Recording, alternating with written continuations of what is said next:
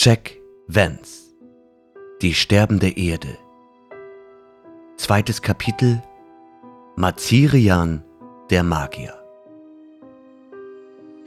Tief in Gedanken versunken spazierte Mazirian der Magier durch seinen Garten.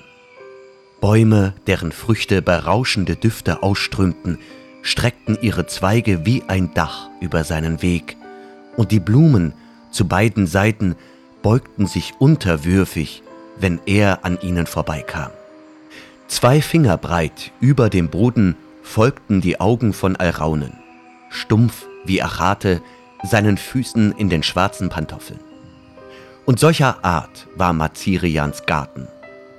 Auf drei Stufenterrassen wuchsen wundervolle, fremdartige Pflanzen. Manche schillerten in ständig wechselnden Farben, andere reckten ihre Blütenköpfchen empor, die wie Seeanemonen purpur, grün, lila, rosa und gelb pulsierten. Bäume, die aussahen wie Sonnenschirme aus Federn, waren hier zu finden, solche, deren durchsichtige Stämme von gelben und roten Adern durchzogen waren. Andere mit Laub wie Metallfolie, jedes Blatt von einem anderen Metall, Kupfer, Silber, blaues Tantal, Bronze, grünes Iridium. Blüten wie Seifenblasen strebten empor, umrankt von grünen Blättern. Ein Strauch trug tausend flötengleiche Knospen, die sanft die Musik der alten Erde erklingen ließen, die Musik des rubinroten Sonnenscheins, des Wassers, das durch fruchtbaren Boden sickert, des schläfrigen Winds. Und jenseits der prächtigen Hecke bildeten die Bäume des Waldes eine geheimnisvolle Mauer. In dieser späten Stunde der sterbenden Erde gab es keinen Menschen mehr, der von sich behaupten konnte, er sei vertraut mit den Schluchten, Schneisen, schmalen Tälern, den verborgenen Lichtungen, zerfallenen Lauben, den sonnengeküssten Lustgärten, den Höhen und Tiefen, den Bächen, Fluten, Teichen, den Wiesen, Dickichten, Gestrüppen und Felswänden. Mit gerunzelter Stirn spazierte Mazirian durch seinen Garten. Langsam war sein Schritt. Seine Arme hatte er mit verkrampften Händen auf dem Rücken verschränkt. Es gab jemanden, der Verwirrung und Zweifel in ihm erweckt hatte und ein schier übermächtiges Verlangen, ein bezauberndes Weibsgeschöpf nämlich, das im Wald lebte. Mit halbem Lächeln und immer wachsam kam sie auf ihrem Rappen, dessen Augen wie goldene Kristalle funkelten, zu seinem Garten geritten. Wie oft schon hatte Mazirian versucht, sie zu fangen, doch immer hatte ihr Pferd sie davongetragen, ehe seine verschiedensten Verlockungen, Drohungen und Listen Wirkung zeigten. Ein gellender Schmerzensschrei erschütterte den Garten. Mazirian beschleunigte seinen Schritt. Er fand einen Maulwurf, der am Stängel eines seiner Pflanzentierhybriden nagte. Er tötete den unverschämten Eindringling. Der Schmerzensschrei wurde zu einem dumpfen Keuchen. Mazirian streichelte tröstend ein pelziges Blatt. Da stöhnte der rote Mund vor Wonne. Doch als der Magier weitergehen wollte, keckerte die Tierpflanze aufgeregt. Mazirian bückte sich und schob den Nager in den roten Mund. Das Pflanzentier schluckte und der tote Maulwurf glitt in die Magenblase unter der Erde. Die Sonne stand niedrig am Himmel. So schwach und rot war sie, dass bereits die Sterne zu erkennen waren. Da spürte Mazirian, dass er beobachtet wurde. Es konnte nur die Frau aus dem Wald sein, denn derart hatte sie schon mehrmals auf sich aufmerksam gemacht. Er hielt im Schritt inne, um zu ergründen, aus welcher Richtung ihr Blick kam.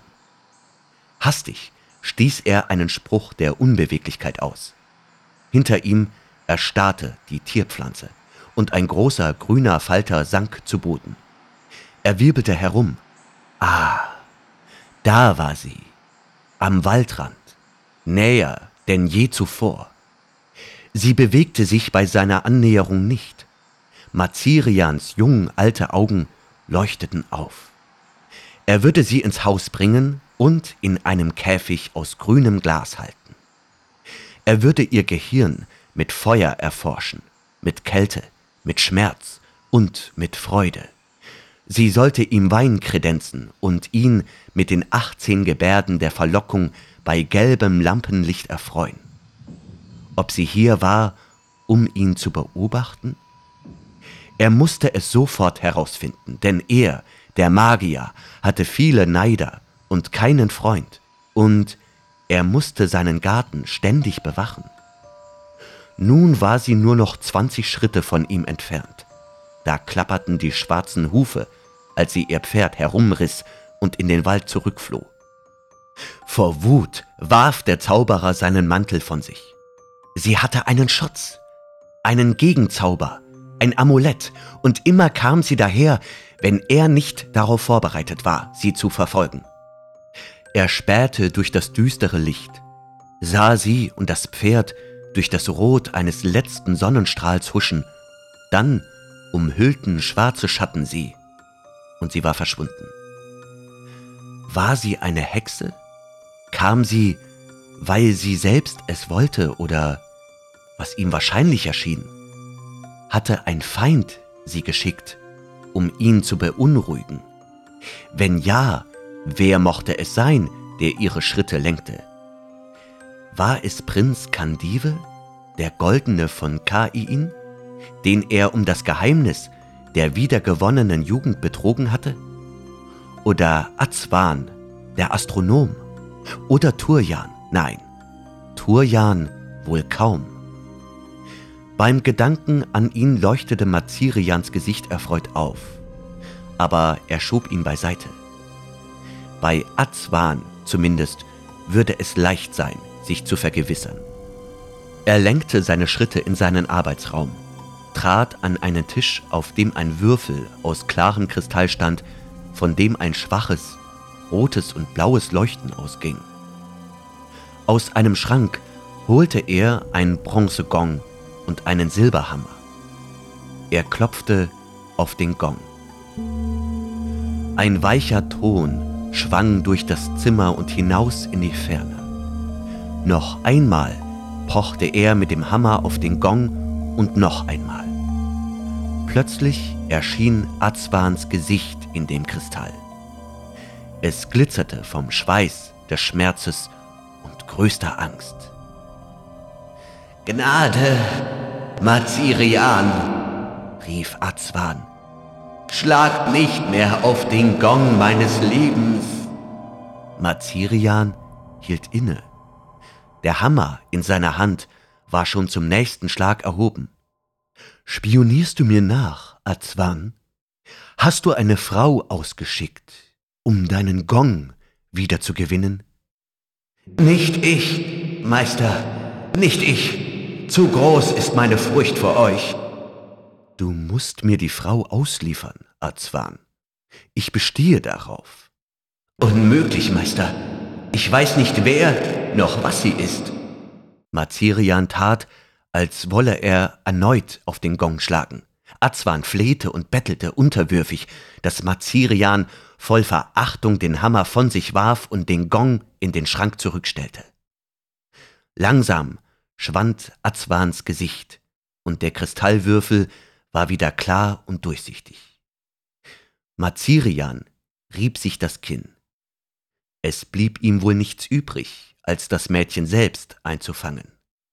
Später, wenn die schwarze Nacht ihren Mantel ausgebreitet hatte, würde er in seinen Büchern nach einem Zauber suchen, der ihn auf seinem Weg durch den Wald beschützte. Starker Zauber musste es sein, wo einer allein einen gewöhnlichen Sterblichen vor Angst erzittern ließe und zwei ihn in den Wahnsinn trieben. Dank seiner strengen Selbstdisziplin konnte Mazirians Gehirn vier der stärksten oder sechs etwas schwächere Zauber aufnehmen. Doch dafür war noch Zeit. Er schritt zu einem langen Trog, der in grünes Licht getaucht war. Völlig von einer klaren Flüssigkeit bedeckt, lag darin der Körper eines Mannes, der in dem grünen Schein gespenstisch wirkte, obwohl er von vollendeter Form war, mit breiten Schultern, schmalen Hüften und langen, kräftigen Beinen. Sein Gesicht war wohlgeformt, mit glatten Zügen und von goldblondem Haar umgeben. Mazirian starrte das Wesen an, das er aus einer einzigen Zelle erschaffen hatte. Alles, was er noch brauchte, war Verstand. Doch Mazirian wusste nicht, wie er ihn ihm geben könnte. Dieses Geheimnis kannte nur Turjan von mir ihr. Und Turjan, Mazirian kniff die Augen zusammen und blickte grimmig auf die Falltür ganz in der Nähe, weigerte sich, es ihm zu verraten. Mazirian musterte überlegend das Geschöpf im Trog. Sein Körper war von absoluter Perfektion. Mochte da nicht auch sein Gehirn normal arbeiten und entwicklungsfähig sein? Nun, er würde es feststellen. Er setzte einen Mechanismus in Gang, der die Flüssigkeit ablaufen ließ, und gleich darauf lag der Körper ungeschützt unter den direkten Strahlen. Mazirian injizierte eine ganz geringe Menge eines bestimmten Mittels in seinen Nacken. Der Körper zuckte, die Augen öffneten sich und blinzelten geblendet in das grelle, grüne Licht. Mazirian drehte die Lampe in eine andere Richtung. Die Kreatur bewegte Arme und Beine ein ganz klein wenig, als wisse sie nicht, was damit zu tun sei. Der Magier beobachtete sie gespannt. Vielleicht war er doch auf die richtige Synthese für das Gehirn gestoßen. Setz dich auf, befahl er. Das Wesen richtete die Augen auf ihn, die Muskeln bewegten sich. Er stieß einen heiseren Schrei aus, sprang aus dem Trog und Mazirian an die Kehle. Trotz der nicht unbeachtlichen Kraft des Magiers schüttelte das Geschöpf ihn wie eine Puppe. Bazirian war hilflos. Den Spruch der Unbeweglichkeit hatte er bereits an das Mädchen verschwendet, einen anderen nicht nachgeschlagen. Außerdem wäre es ohne dies unmöglich gewesen, die zungenverrenkenden Silben mit dem Würgegriff um seinen Hals herauszubringen. Er tastete um sich. Seine Hand bekam eine bauchige Flasche aus Blei zu fassen. Es gelang ihm damit auszuholen und sie der Kreatur auf den Schädel zu schlagen. Lautlos ging sie zu Boden. Nicht ausgesprochen unzufrieden musterte Mazirian den feucht glänzenden Körper zu seinen Füßen. An Muskel und Nervenkoordination war nichts auszusetzen gewesen. Am Tisch mischte er einen weißen Trank. Er hob den goldhaarigen Kopf des Geschöpfs ein wenig und goss die Flüssigkeit in den schlaffen Mund. Die Kreatur regte sich öffnete die Augen, stützte sich auf die Ellbogen. Der vorherige Ausdruck des Wahnsinns war aus dem Gesicht verschwunden, aber Mazirian suchte vergebens nach auch nur einer Spur von Intelligenz. Die Augen wirkten so leer und kalt wie die einer Echse. Verärgert schüttelte der Magier den Kopf. Er trat ans Fenster.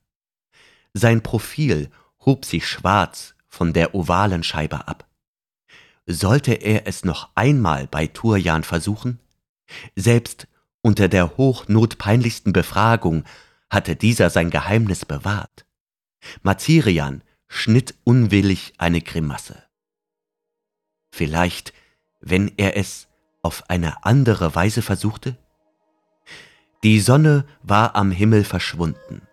Mazirians Garten lag in Düsternis. Die weißen Nachtblumen öffneten ihre Kelche und entließen ihre Gefangenen, die grauen Falter, die nun von Blüte zu Blüte flatterten. Der Magier hob die Falltür und stieg die Steintreppe hinab in die Tiefe. Sie schien endlos. Nach unzähligen Stufen erst zweigte ein Gang rechtwinklig ab. Der gelbe Schein ewigen Lichts erhellte ihn. Links führte er zu Mazirians Frugungsbeeten, rechts zu einer schweren, mit Eisen beschlagenen Eichentür, die mit drei Schlössern gesichert war. Die Treppe verlief weiter in die Tiefe und verlor sich in nächtlicher Dunkelheit. Mazirian öffnete die drei Schlösser und schwang die Tür auf. Der Raum dahinter war, abgesehen von einem Steinpodest, auf dem eine Truhe mit Glasdeckel stand, leer. Die eigenartige Truhe hatte eine Seitenlänge von einem Meter und war nur zwölf Zentimeter hoch. In ihr befand sich ein Korridor mit vier rechtwinkligen Abbiegungen und in diesem Gang bewegten sich zwei winzige Gestalten. Die eine war auf Suche, die andere bemühte sich, nicht gesehen und erwischt zu werden.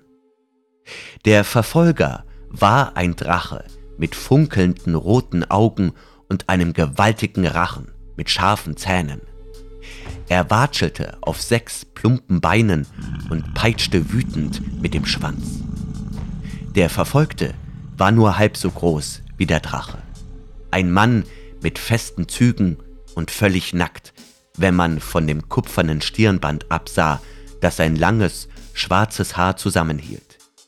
Er bewegte sich ein wenig flinker als sein Verfolger, der hin und wieder ein bisschen schneller stapfte, sich herumwarf und an mancher Biegung lauerte, in der Hoffnung, der Mann möge unvorsichtigerweise gerade hier herumkommen.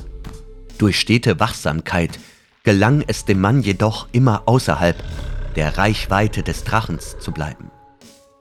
Der Mann war Turjan, den Mazirian vor mehreren Wochen bereits durch List eingefangen, verkleinert und hier eingesperrt hatte. Erfreut beobachtete der Magier, wie das Reptil, den sich momentan eine Pause gönnenden Turjan ansprang und dieser nur um Haaresbreite entkam. Es ist an der Zeit, dachte Mazirian, beiden Ruhe und Stärkung zu gönnen. Er ließ eine Wand herunter, die die Truhe in zwei Hälften teilte und so Mann von Tier trennte. Beiden gab er Fleisch und jedem eine Schale mit Wasser. Turjan ließ sich auf den Boden fallen. Ah, höhnte Mazirian. Du bist müde. Du möchtest schlafen? Turjan schwieg. Er schloss die Augen. Zeit und Welt hatten an Bedeutung für ihn verloren. Die einzige Wirklichkeit war der endlose, gewinkelte Korridor und die ewige Flucht. In Abständen gab es zu essen und ein paar Stunden Ruhe. Denk an den blauen Himmel, fuhr der Magier fort. Die weißen Sterne, deine Burg Mir an der Derna. Denk an einen Spaziergang über blühende Wiesen. Turjans Gesichtsmuskeln zuckten. Denk, dass du den winzigen Drachen unter deinem Fuß zertreten könntest. Turjan blickte hoch. Ich würde vorziehen, dir den Hals umzudrehen, Mazirian. Ungerührt fragte der Magier, Sag mir, wie du deinen Geschöpfen Verstand verleihst. Sprich, dann lasse ich dich frei. Turjan lachte freudlos. Dir mein Geheimnis verraten, und kaum kennst du es, wirst du mich in kochendem Öl sieden. Mazirians dünne Lippen verzogen sich verärgert. Armseliger, ich weiß, wie ich dich zum Sprechen bringe. Selbst wenn ich dir den Mund stopfte und mit Wachs versiegelte, würdest du sprechen. Morgen werde ich einen Nerv deines Arms bloßlegen und mit rauem Tuch darüber reiben. Der winzige Turjan streckte die Beine aus, trank sein Wasser und schwieg. Heute Abend, erklärte Mazirian mit brennender Bosheit, werde ich dem Gang eine fünfte Krümmung anfügen und ihn zu einem Pentagon machen. Turjan schaute durch den Glasdeckel zu seinem Feind hoch. Dann nippte er wieder von seinem Wasser. Mit fünf Ecken blieb ihm weniger Zeit, sich vor einem Angriff des Drachens in Sicherheit zu bringen, da er nicht mehr so weit wie bei vier Winkeln sehen konnte. Morgen, höhnte der Magier, wirst du deine ganze Gewandtheit gebrauchen müssen. Da fiel ihm plötzlich etwas ein. Er betrachtete Turja nachdenklich. Doch das könnte ich dir ersparen, wenn du mir bei der Lösung eines anderen Problems behilflich bist. Hä? Wo drückt dich der Schuh noch? Unersättlicher Hexer.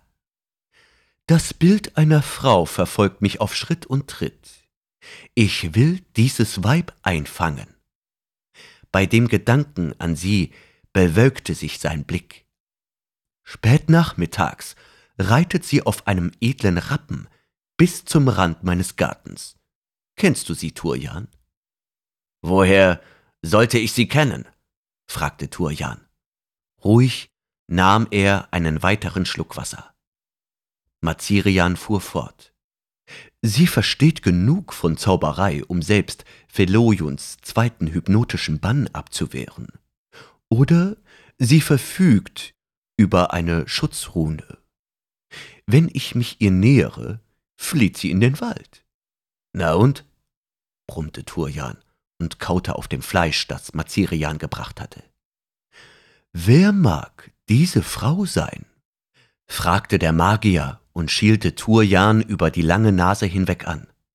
Wie sollte ich das wissen? Ich muss sie fangen, murmelte Mazirian zu sich.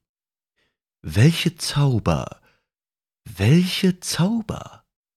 Wieder blickte Turjan hoch, obgleich er den Magier durch den Glasdeckel nur verschwommen sehen konnte. Lass mich frei, Mazirian, und bei meinem Wort als Auserwählter und Oberhaupt der Maram Or werde ich dir dieses Mädchen ausliefern. Wie wolltest du das schaffen? erkundigte sich Mazirian misstrauisch. Mit meinen besten lebenden Stiefeln und einem Kopf voller Zaubersprüchen würde ich ihr in den Wald folgen. Es würde dir nicht besser ergehen als mir, erwiderte der Magier. Ich lasse dich frei, sobald du mir deine Formel für die Troggeschöpfe verraten hast. Die Frau verfolge ich lieber selbst. Turjan senkte den Kopf, damit der Magier den Blick seiner Augen nicht sehe. Und was ist mit mir, Mazirian? fragte er nach einer kurzen Pause. Was meinst du? Was ist mit dir? Was ist, wenn du nicht zurückkehrst?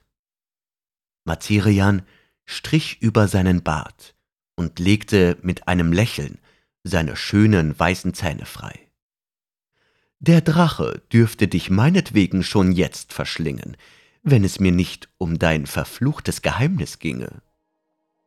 Der Magier stieg die Treppe wieder hoch. Um Mitternacht saß er in seinem Studierzimmer und wälzte dicke, ledergebundene Werke und studierte stockfleckige, lose Blätter. Früher einmal waren tausend und mehr Schutzrunen, Zaubersprüche, Beschwörungen, Flüche und mächtige Formeln bekannt gewesen. In Groß Mottolam, in Askolais, auf der Insel Kaurike, in Almeri im Süden und im Land der fallenden Wand im Osten. Überall hatte es der einst Zauberer aller Arten ohne Zahl gegeben, deren oberster der Erzmagier Vandaal gewesen war. Hundert Zaubersprüche waren allein ihm zu verdanken. Angeblich hatten Dämonen ihm bei der Ausführung geholfen. Pontezilla der Fromme, zu der Zeit Herrscher von Großmotolam, setzte seine Foltermeister auf Vandaal an, mit solchem Erfolg, dass dieser ihren Eifer nicht überlebte. Pontezilla verbot noch am gleichen Tag jeglicher Art von Zauberei im ganzen Land, woraufhin die Magier aus Groß Mottolam flohen wie Nachtgeschöpfe vor grellem Licht. Ihre Künste gingen nach und nach verloren und gerieten in Vergessenheit. Und jetzt, in dieser düsteren Zeit, da die Sonne um ihre Kraft gekommen war und die Wildnis sich Askolais immer mehr bemächtigte, da Kaiin halb zerfallen lag, waren der Menschheit kaum noch mehr als hundert Zauber bekannt. 73 davon standen Mazirian zur Verfügung, und allmählich würde er durch Schlauheit und Überredungskunst auch die restlichen in seinen Besitz bringen. Mazirian traf eine Auswahl aus seinen Büchern. Mit größter Willensanstrengung prägte er sich fünf Zaubersprüche ein. Fanda als Kreise, Philojons zweiten hypnotischen Bann, die exzellente prismatische Berieselung, die unversiegliche Stärkung und den Schutz der allmächtigen Kugel. Nachdem die Worte hafteten, genehmigte sich der Magier noch ein wenig Wein und zog sich dann zum Schlafen zurück. Am nächsten Tag, die Sonne stand bereits tief am Himmel, machte Mazirian einen Spaziergang durch seinen Garten. Er musste nicht lange warten, als er die Erde um die Wurzeln seiner Mondgeranien auflockerte, verrieten ihm ein sanftes Rascheln und das gedämpfte Stapfen von Hufen, dass die Ersehnte sich näherte. Sie saß hoch aufgerichtet im Sattel, eine junge Frau von herrlichem Wuchs. Mazirian bückte sich langsam, um sie nicht vorzeitig zu warnen, und schlüpfte in die lebenden Stiefel, die er über den Knien festschnallte. Jetzt richtete er sich auf. Oh, Mädchen, rief er, du bist also wiedergekommen. Was suchst du hier jeden Abend? Bewunderst du meine Rosen? Ihr Rot ist deshalb so strahlend, weil in ihren Blütenblättern warmes Blut fließt. Wenn du nicht wieder vor mir fließt, schenke ich dir die schönste der Rosen.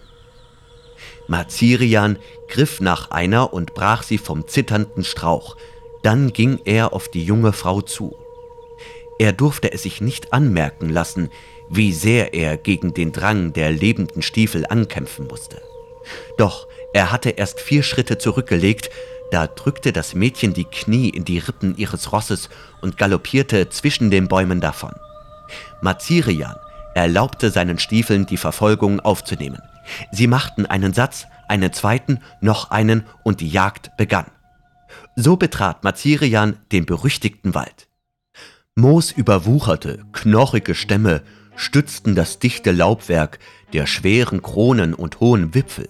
Hie und da glückte es vereinzelten Sonnenstrahlen, rote Tupfen auf Moos und Gras zu zaubern. Im Schatten drängten sich langstielige Blumen und zerbrechliche Pilze aus dem fruchtbaren Boden. In dieser späten Stunde der Erde war die Natur mild und entspannt. Mit Hilfe seiner lebenden Stiefeln raste Mazirian mit großer Geschwindigkeit durch den Wald, doch der Rappenhengst schien schwerelos und unerreichbar vor ihm dahin zu fliegen. Viele Meilen ritt die Frau und ihr Haar flatterte wie ein Banner. Schließlich warf sie einen Blick zurück, da sah Mazirian ihr Gesicht über der Schulter wie in einem Traum. Sie beugte sich vor. Das goldäugige Pferd brauste noch schneller dahin und war gleich darauf aus Mazirians Sicht verschwunden. So verfolgte er die Spuren im weichen Moos. Allmählich begannen die lebenden Stiefel ihre Elastizität und ihren Eifer zu verlieren, denn sie hatten einen langen Weg bei großer Geschwindigkeit zurückgelegt. Die riesigen Sprünge wurden kürzer und schwerfälliger, aber wie Mazirian der Fährte des Rosses entnehmen konnte, schien auch dieses bereits zu ermüden. Schließlich kam der Magier an eine Lichtung, wo er das reiterlose Pferd grasen sah. Er hielt abrupt an. Die Wiese mit dem frischen Grün lag offen vor ihm. Die Fährte des Rappen hierher war unübersehbar, aber keine Fußspuren verließen die Lichtung. Also musste die Frau bereits vorher abgestiegen sein. Wo das gewesen war, konnte er natürlich nicht ahnen. Er ging auf das Pferd zu, aber es scheute und rannte in den Wald. Mazirian wollte ihm folgen, musste jedoch leider feststellen, dass seine Stiefel schlaff und kraftlos an seinen Beinen hingen. Sie waren tot. Wütend schleuderte er sie von sich. Er verfluchte den Tag und sein Missgeschick. Er warf den Umhang über die Schulter zurück und machte sich mit grimmig angespannten Gesichtszügen auf den Weg, den er gekommen war. In diesem Teil des Waldes waren vereinzelte Felsblöcke aus schwarzem Basalt und grünem Serpentin nicht selten. Die ersten Vorläufer der Gesteinsformation an der Derna. Auf einem dieser Felsbrocken entdeckte Mazirian ein Miniaturmenschlein, das auf einer Libelle ritt. Seine Haut hatte einen leicht grünlichen Ton, es trug einen schleierfeinen Rock und hielt eine Lanze, doppelt so lang wie es selbst in der Hand. Hast du eine Frau meiner Rasse hier vorbeikommen sehen, Twück Mann? Nach kurzer Überlegung erwiderte das Miniaturmenschlein, Ich habe eine solche Frau gesehen. Wo ist sie zu finden? Was bekomme ich für die Auskunft? Salz, so viel du tragen kannst. Der Twückmann schwenkte stolz die Lanze. Salz? Nein. Lian, der Wegelagerer, versorgt Häuptling Dandan Flores mit ausreichend Salz für den ganzen Stamm. Mazirian konnte sich die Dienste nur zu gut vorstellen, für die der Troubadour-Bandit Salz bezahlte. Den Twickmenschen auf ihren geflügelten Reittieren entging nichts, was im Wald geschah. Eine Fiole Telanxis-Blütenöl? Gut, erklärte der Twickmann sich einverstanden. Zeig mir die Fiole. Mazerian tat es. Die Frau bog bei der Eiche ab, die der Blitz ausgebrannt hat. Dort, ganz in eurer Nähe. Geradewegs zum Flusstal rannte sie. Der kürzeste Weg zum See. Mazirian legte die winzige Fiole neben die Libelle und folgte der gewiesenen Richtung. Der Twickmann blickte ihm nach. Dann stieg er von seinem Reittier und schnallte die Fiole an den Bauch der Libelle neben der Spindel mit feiner Seide, die ihm die Frau gegeben hatte, damit er Mazirian den Weg weise. Der Magier bog um die Eiche und entdeckte auch gleich die Fährte, im gefallenen Laub. Eine lange Schneise, die sanft zum Fluss abfiel, lag vor ihm. Hohe Bäume standen an beiden Seiten Spalier, die linken von der untergehenden Sonne wie in Blut getaucht, die rechten von schwarzen Schatten umhüllt. So dunkel waren diese Schatten, dass Mazirian die Kreatur auf einem gefällten Baumstamm nicht sah. Seine Sinne spürten sie erst, als sie sich daran machte, ihn von hinten anzuspringen. Mazirian wirbelte herum zu dem Wesen, das sich zurück auf den Baumstamm fallen ließ. Es war ein Deodant mit der Gestalt und den fein geschnittenen Zügen eines gut aussehenden Mannes, aber mit stumpf schwarzer Haut und Schlitzaugen. Ah, Mazirian, Ihr treibt euch aber weit von zu Hause herum, klang eine weiche Stimme der finsteren Kreatur durch die Schneise. Der Magier wusste, dass der Deodant in ihm nur saftiges Fleisch sah, nachdem er gierte. Wie war es dem Mädchen gelungen, ihm zu entgehen? Ihre Fährte führte unmittelbar an dem Schwarzhäutigen vorbei. Ich bin auf der Suche, Deodant. Beantworte meine Frage, und ich werde viel Fleisch für dich besorgen, so viel, wie du noch nie zuvor auf einmal besaßest. Die glitzernden Augen der Kreatur musterten ihn. Das werdet ihr auf jeden Fall, Mazirian. Oder schützt euch vielleicht wieder ein mächtiger Zauber? Allerdings, Sag mir, wie lange ist es her, dass die junge Frau an dir vorbeigekommen ist? Ist sie langsam gegangen oder schnell gelaufen? War sie allein oder in Begleitung? Antworte, und du sollst Fleisch zu einem Zeitpunkt bekommen, den du bestimmen darfst. Der Deodant fletschte höhnisch die Zähne. Ah, blinder Magier. Sie hat die Schneise nicht verlassen. Er deutete, und Mazirian blickte in die Richtung, die der stumpfschwarze Arm wies. Aber er hüpfte hastig zur Seite, als der Deodant sprang und aus seinem Mund quollen die Silben des Vandaalschen Kreiselzaubers.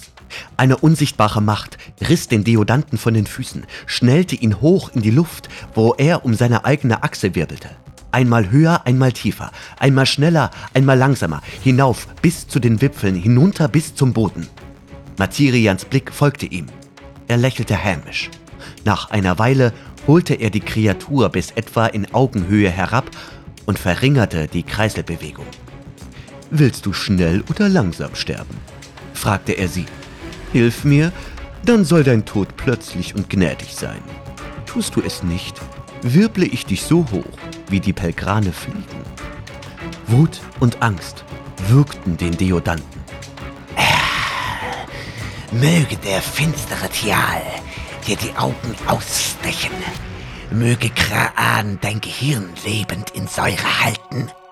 Weitere, ähnliche Verfluchungen stieß die Kreatur aus, dass Mazirian sich gezwungen sah, Schutzzauber zu murmeln. Du wolltest es nicht anders, keuchte er schließlich. Also, hoch mit dir. Seine Hand deutete auf den Deodanten. Der schwarze Körper drehte sich wie ein Korkenzieher über die Baumwipfel hinweg, wo er allmählich der untergehenden Sonne entgegenwirbelte. Ein gesprenkeltes, Fledermausähnliches Wesen mit Hakenschnabeln schoss auf ihn zu und riss an seinem Bein, noch ehe der schreiende Deodant es wegstoßen konnte. Immer mehr der geflügelten Kreaturen hoben sich von der dunkelroten Sonne ab. Ah, holt mich herunter, Mazirian! brüllte der Schwarzhäutige. Ich verrate euch, was ich weiß. Der Magier ließ ihn bis fast zum Boden herabwirbeln. Kam kurz vor euch allein an mir vorbei. Ich wollte sie niederreißen, aber sie wehrte mich mit einer Handvoll Tühlstaub ab. Sie lief bis zum Ende der Schneise und nahm dort den Weg zum Fluss, der am Bau Trangs vorbeiführt. Sie ist verloren, denn er wird sich an ihr genüsslich tun. Mazirian rieb sich das Kinn. Hatte sie Zauber bei sich? Ich weiß es nicht. Wenn sie dem Dämon Drang entkommen will, braucht sie starke. Hast du mir sonst noch etwas zu sagen? Nein. Dann darfst du sterben. Mazirian ließ den Schwarzhäutigen schneller und schneller wirbeln, bis nur noch ein verschwommener Kreisel zu sehen war. Ein würgendes Wimmern erklang. Und schließlich zerriss der Deodant. Sein Schädel schoss wie eine Kanonenkugel die ganze Schneise entlang. Arme, Beine und Eingeweide flogen in alle Richtungen. Mazirian rannte weiter. Am Ende der Schneise führte der Weg steil über stufenförmig angeordnete Simse, das Serpentinengestein hinab zur Derna. Die Sonne war inzwischen untergegangen und Dunkelheit hatte sich über das Tal gesenkt. Der Magier erreichte das Ufer. Er folgte ihm flussabwärts zu einem fernen Schimmern, das als Sanra-Gewässer oder auch See der Träume bekannt war. Ein ekelerregender Gestank erfüllte plötzlich die Luft, ein Gestank der Fäulnis nach Verwesung. Mazirian schlich nun auf Zehenspitzen, denn der Bau Tranks des Ghoulbären schien ganz in der Nähe zu sein. Außerdem spürte Mazirian starke, brutale Magie, gegen die seine feineren Schutzzauber vielleicht nichts ausrichten mochten. Stimmen waren zu hören, die Kehllaute Tranks und keuchende Schreckensschreie. Vorsichtig spähte Mazirian um einen Felsbrocken. Trangs Bau war eine Höhle in der Felswand. Faulendes Gras und schmutzstarrende Felle dienten ihm als Lager. Er hatte einen Pferch gebaut, in dem er drei Frauen gefangen hielt. Ihre nackten Körper waren von unzähligen Blutergüssen gefärbt und ihre Gesichter vor Grauen und Schmerz verzerrt. Drang hatte sie sich aus dem Stamm geholt, der in Seiden verhangenen Barken am Seeufer hauste.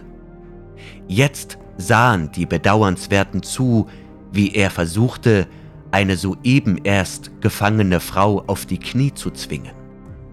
Sein graues Menschengesicht war Wut gezeichnet, als er an ihrem Mieder riss.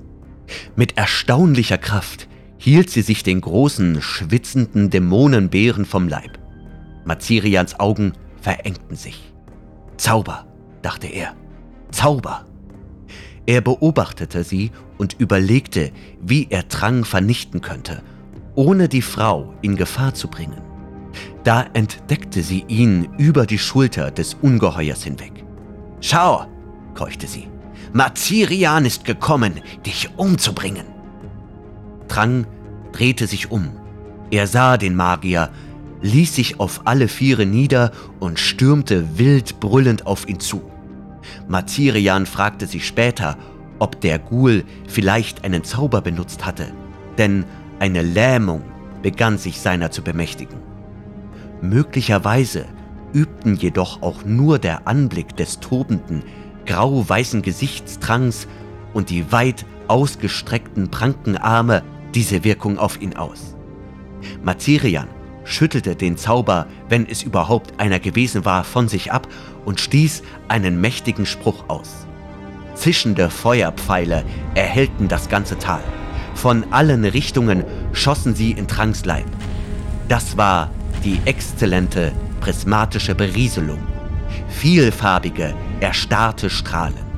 Purpurfarbenes Blut floss aus unzähligen Stichwunden, die die Berieselung ihm geschlagen hatte, und der Dämonenbär röchelte sein Leben aus. Der Magier erreichte den See. Eine gewaltige Wasserfläche, deren gegenüberliegender Rand kaum zu erkennen war.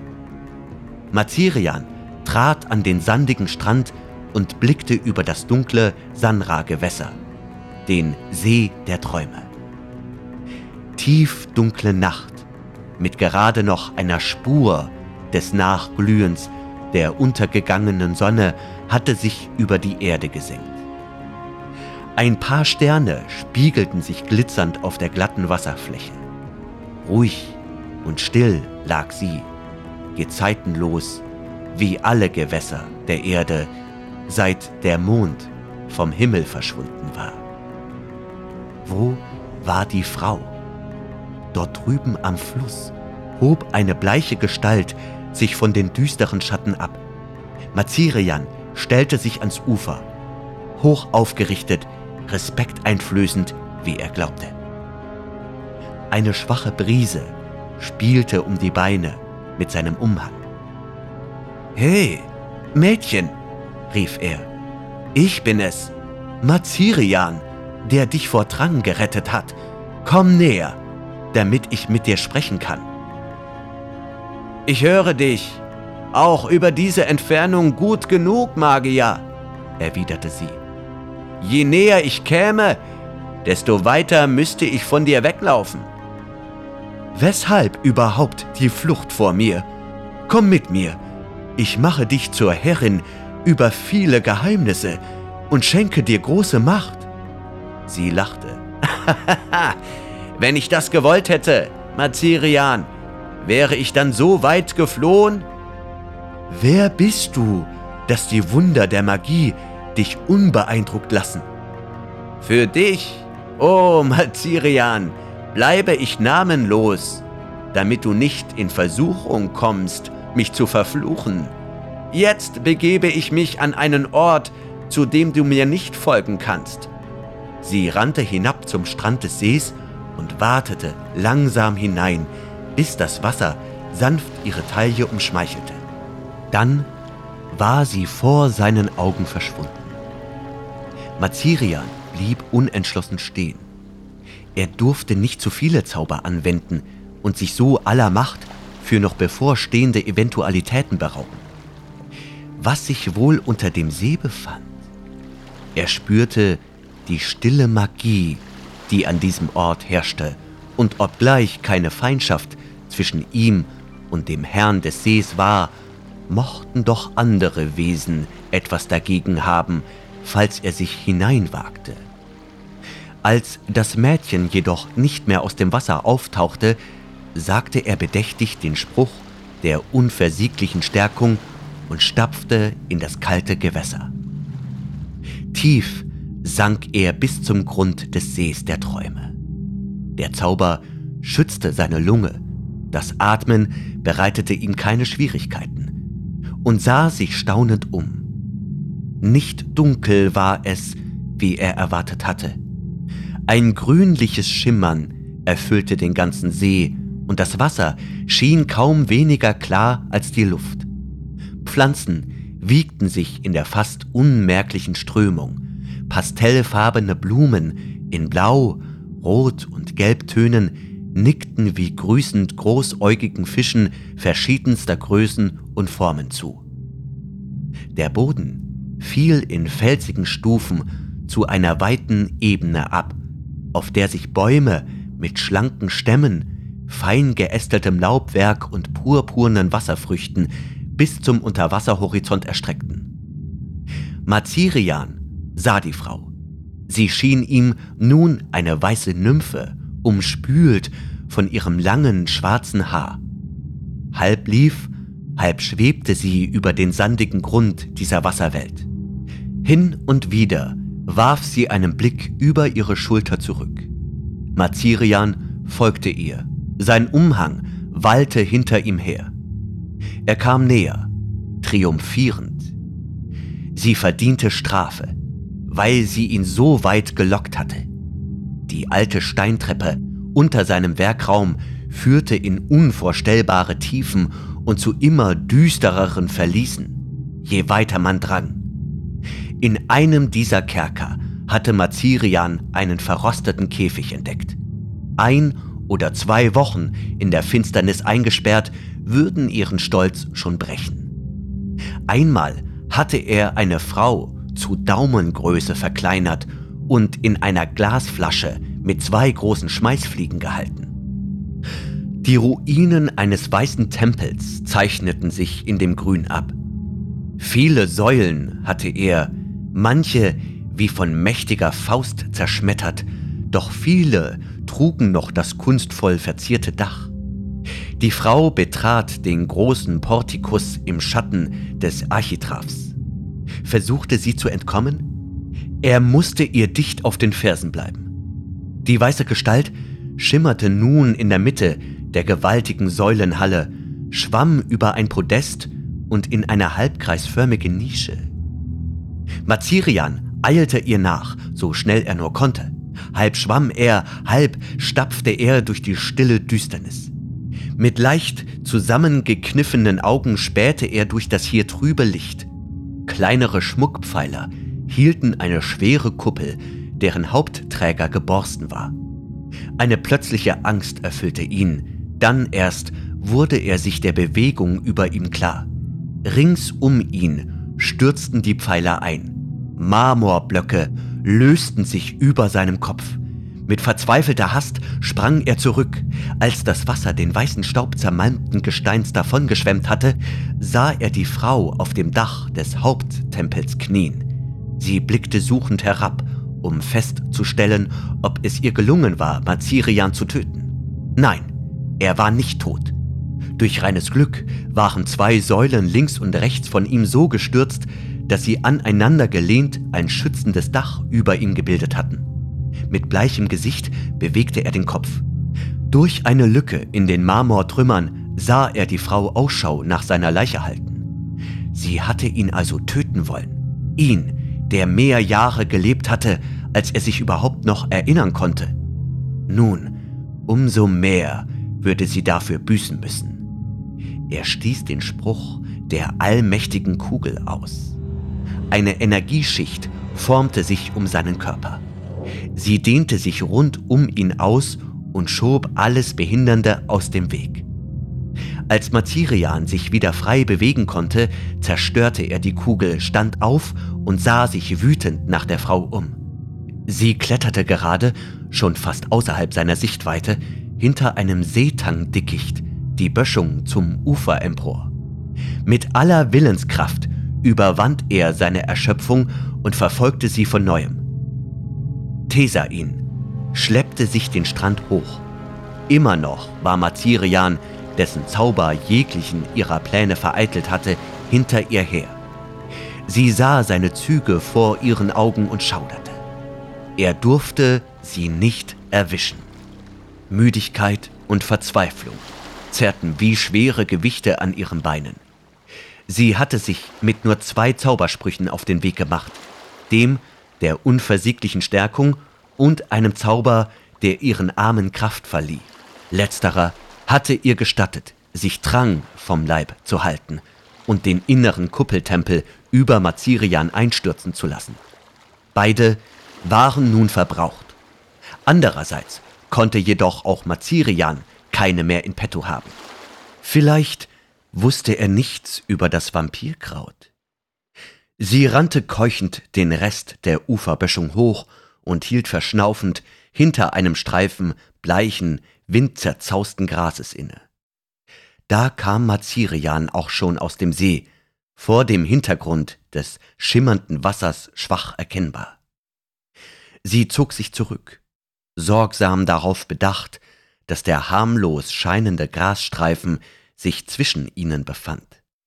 Sie schauderte bei dem Gedanken, was sie tun musste, wenn ihm auch das Vampirkraut nichts anhaben konnte. Mazirian trat in das Gras. Die kränklichen, blassen Halme wurden zu kraftvollen Fingern. Sie wandten sich um seine Knöchel, hielten ihn mit unlösbarem Griff, während andere seine Haut suchten. Also blieb dem Magier nichts übrig, als hastig seinen letzten Zauberspruch auszustoßen, den der sofortigen Lähmung. Das Vampirkraut erschlaffte und sank kraftlos zu Boden. Thesain sah es voll Verzweiflung. Er war ihr nun schon dicht auf mit seinem flatternden Umhang. Kannte er keine Schwäche? Schmerzten seine Muskeln nicht? Kam sein Atem nicht keuchend? Sie wirbelte herum und floh über die Wiese zu einem Hain schwarzer Bäume. Sie erzitterte, als sie deren finstere Schatten ihre düsteren Stämme sah. Aber Mazirians Schritte waren laut. Sie stürzte sich in die gefürchtete Dunkelheit. Ehe alles in dem Hain erwachte, musste sie eine möglichst große Strecke zurückgelegt haben. Zisch! Ein Zweig schnellte nach ihr. Sie rannte. Ein zweiter, dritter Zweig peitschten sie. Sie fiel. Immer neue Gärten schlugen auf sie ein. Taumelnd kam sie auf die Beine, torkelte weiter, schützte ihr Gesicht mit den Armen. Zisch! Die schlanken Gärten pfiffen durch die Luft. Ein heftiger Schlag wirbelte sie herum. So sah sie Mazirian. Er kämpfte, als die Hiebe auf ihn einhakelten, versuchte er, die Zweige zu fassen und sie zu brechen, aber sie waren zu geschmeidig, zu elastisch für ihn. Sie schnellten sich frei, nur um ihn weiter auszupeitschen. Erbost über seinen Widerstand konzentrierten sie sich auf den bemitleidenswerten Magier, der vor Wut schäumte und sich wie wild gebärdete. Nur deshalb konnte Thesain sich aus dem Hain herausschleppen und kam mit dem Leben davon. Außer Reichweite der grauenvollen Bäume blieb sie stehen und blickte auf Mazirian zurück. Er klammerte sich ans Leben. Unter den schneidenden Peitschenhieben taumelte er dahin. So dicht hagelten die Schläger auf ihn herab, dass er zwischen den Gärten kaum zu erkennen war. Doch schließlich verließ selbst ihn die zähe Kraft des Lebenswillen. Er versuchte zu fliehen und fiel. Nun hämmerten die Peitschenhiebe auf seinen Kopf, seine Schultern, die langen Beine. Sie sah, wie sehr er sich bemühte, wieder auf die Füße zu kommen, doch es gelang ihm nicht. Erleichtert schloss Tesa ihn die Augen. Sie spürte das Blut aus ihrem Körper sickern, der eine einzige offene Wunde zu sein schien. Aber ihr blieb noch eine Aufgabe zu erfüllen. Taumelnd machte sie sich auf den Weg. Lange Zeit noch hörte sie die peitschenden Hiebe hinter sich. Mazirians Garten war des Nachts von noch größerer, unbeschreibbarer Schönheit. Die Sternenblumen hatten ihre Kelche geöffnet, jeder von bezaubernder Vollkommenheit, und ihre Gefangenen, die halb pflanzlichen Falter entlassen, die nun von Blüte zu Blüte flatterten. In der Dunkelheit leuchtende Wasserlilien schwammen wie liebreizende Mädchengesichter auf dem Teich. Und der Strauch, den Mazirian aus dem fernen Almeri im Süden hierher gebracht hatte, strömte einen betörenden Duft aus. Schwankend und keuchend tastete Thesain sich durch den Garten. Manche der Blumen erwachten und sahen ihr neugierig nach. Die Pflanzen-Tier-Hybriden vermeinten Mazirians Schritt zu hören und zwitscherten verschlafen. Ganz schwach war die sehnsuchtsvolle Musik der blaukelchigen Blumen zu vernehmen, die von längst vergangenen Nächten sangen, da noch ein silberner Mond über den Himmel wandelte und gewaltige Stürme und Wolken und Donner Abwechslung brachten. Unbehelligt gelangte Thesain durch den Garten. Sie betrat Mazirians Haus, fand seinen Werkraum, wo das grüne, ewige Licht glühte. Mazirians goldhaariger Trogmann setzte sich plötzlich auf und starrte sie mit seinen schönen, leeren Augen an. Nach kurzem Suchen fand sie des Magiers Schlüssel in einem Wandschrank. Keuchend gelang es ihr, die Falltür zu öffnen, doch dann verließen sie die Kräfte.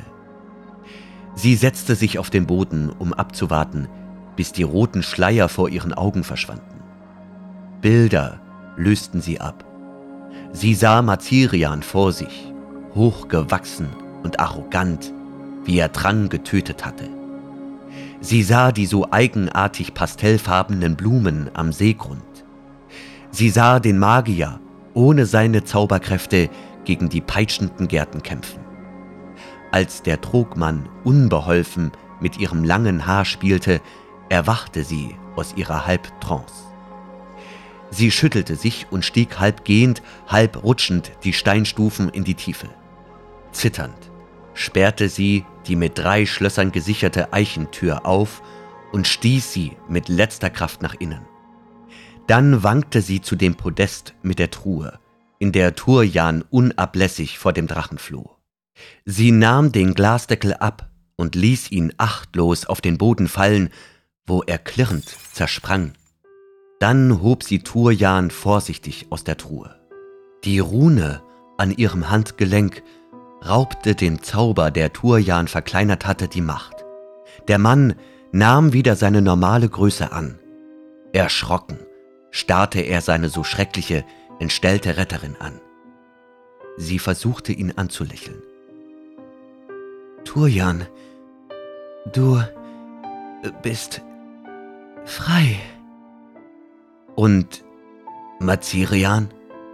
Wo ist er? Er ist tot. Kraftlos sank sie auf den Steinboden, wo sie schlaff liegen blieb. Mit tränenglänzenden Augen blickte Turjan auf sie herab. Thesain, geliebtes Wesen meiner Schöpfung, flüsterte er, edler bist du als ich, der ich dein Leben für die Wiedergewinnung meiner Freiheit benutzte. Er hob die Leblose auf seine Arme. Aber ich werde dich in den Trog zurückgeben. Mit deinem Gehirn werde ich eine neue Thesain von deiner Gestalt und deinem Liebreiz erschaffen. Du wirst wiedererstehen. Sanft trug er sie die Steintreppe hoch. Die sterbende Erde, Mazirian der Magier von Jack Vance. Gelesen von Benjamin Werner.